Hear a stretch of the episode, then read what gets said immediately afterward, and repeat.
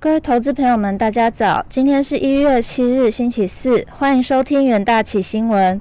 首先带您看到美股盘后，周三四大美股指数涨跌互见，其中道琼指数上涨四百三十七点八点，收在三万零八百二十九点四点，再创历史新高。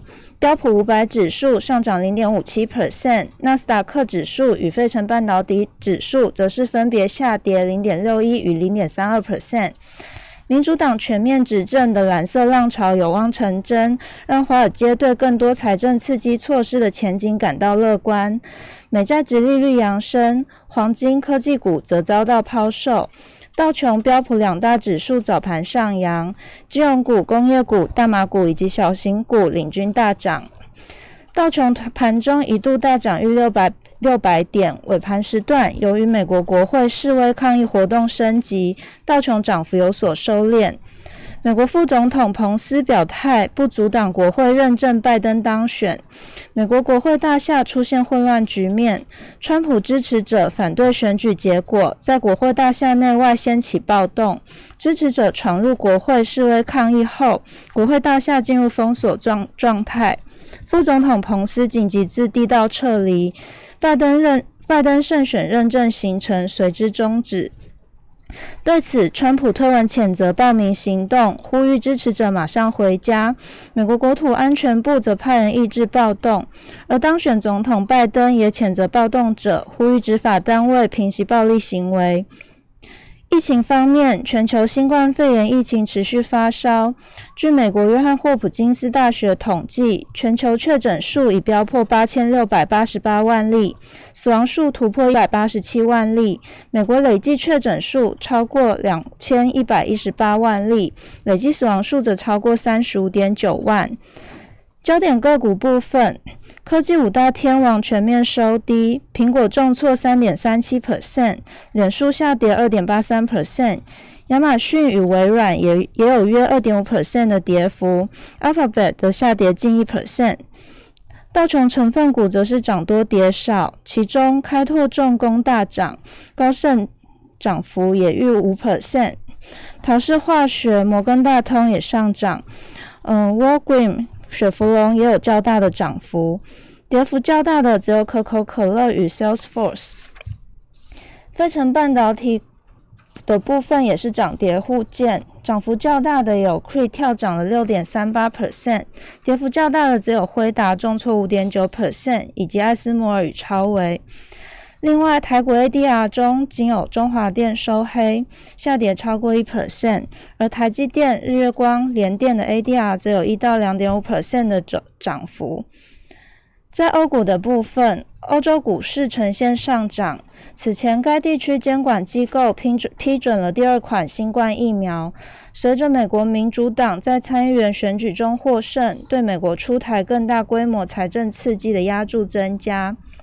泛欧指数上涨一点四 percent，达到二零二零年二月底以来的最高水平。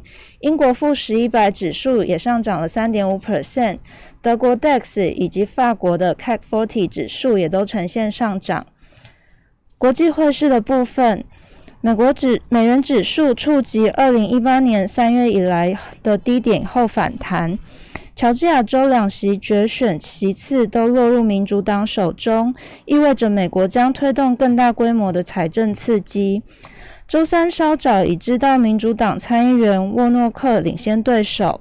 美股收盘后，美国多家媒体报道，另一民主党参议员奥索夫也胜出。这意味着民主党和共和党在参议院达成五十席比五十席，而副总统当选人贺锦丽在表决平手时握有决胜票，等于民主党掌握参院多数。这是民主党二零一一年以来首次完全执政，有力推动总统当选人拜登的政策目标。市场对民主党胜选的预期，让美元指数周三跌至八十九点二零六点，触及二零一八年三月以来最低。但到纽约尾盘反弹，回升零点零二 percent，来到八十九点四八点。除了乔治亚州选情，最新的 ADP 就业报告显示，民间就业出现八个月首见下滑，也提高美国扩大财政刺激的几率。不过，十一月工厂订单超越市场预期，显示制造业仍持续复苏。欧元的部分稍早曾一度突破阻力，升至一点二三四九美元。纽约尾盘上扬零点一 percent，来到一点二三一二美元。风险货币纽币与澳币都升至逼近逼近三年的高点，即使美元回升，也守住了大部分的涨幅。人民币的部分，美中紧张关系因现任总统川普签署行政命令，封杀支付宝在内的八种中国 App 而升高。中国人民银行暗示将采取较温和的干预，使连升两日的人民币在周三回软。国际债市的部分，美国十年期公债殖利率升至一 percent 以上，为三月以来的首见。因乔治亚州联邦参议员决选，最终让民主党获得了控制权，但之后支持川普的抗议者冲击国会大厦，缓和了殖利率上升的趋势。十年期公债殖利率一度触及一点零五二四 percent 的日高，尾盘上涨七点五个基点，来到一点零三零四 percent。德国十年期公债殖利率也升至五周高位，受到美国公债殖利率跳升的推动。因有关民主党在乔治亚州选举中获胜，可能暗示美国将增加财政刺刺激的预期升温。德国指标十年期公债殖利率升至负的零点五四 percent，为周为五周以来的最高水平，也是两周来最大的单日涨幅。英债殖利率也触及两周高位。能源市场部分，原油期货价格上涨，轻原油收盘重返每桶五十美元以上，为十一个月以来首见。主要因美国上周原油供应量大减了八百万桶，且连续四周呈现下降。此外，沙特周二宣布独立减产的消息也持续提供价格的支撑力。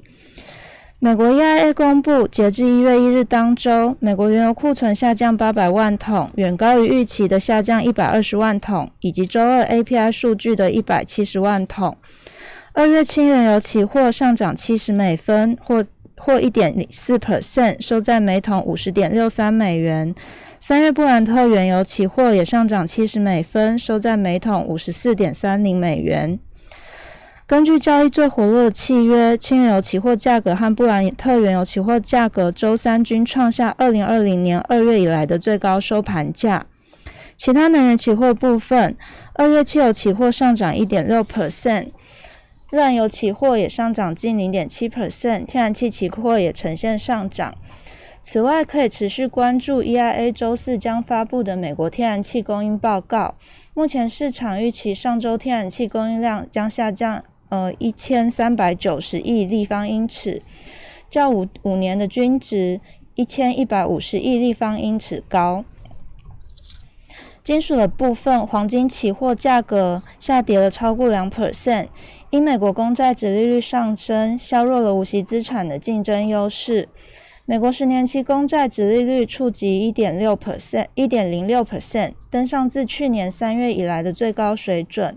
二月交割的黄金期货价格下跌四十下跌四十五点八美元，收在每盎司一千九百零八点六。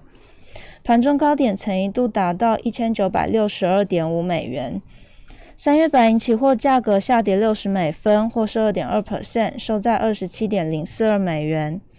民生金属部分，铜铜价触及二零一三年二月以来的最高水位。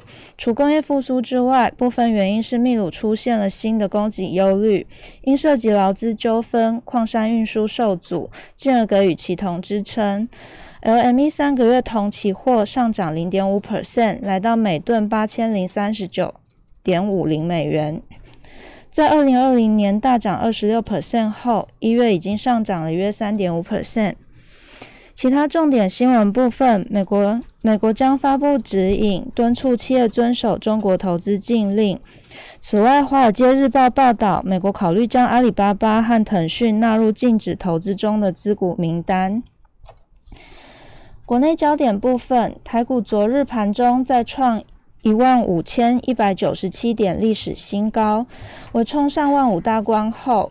大盘震荡拉回，高低点震荡达三百六十点。集中与贵买市场合成合计成交量首度突破五千亿元，爆出五千三百三十九亿元的历史新天量，行情上冲下洗。此外，IC 设计族群去年业绩旺，包含 IC 设计大厂联咏、触控 IC 大厂翼龙、感测 IC 厂元相等，去年去年全年业绩都创下新高，投资人可以留意相关股题股旗标的。以上就是今天的元大旗新闻，感谢各位收听。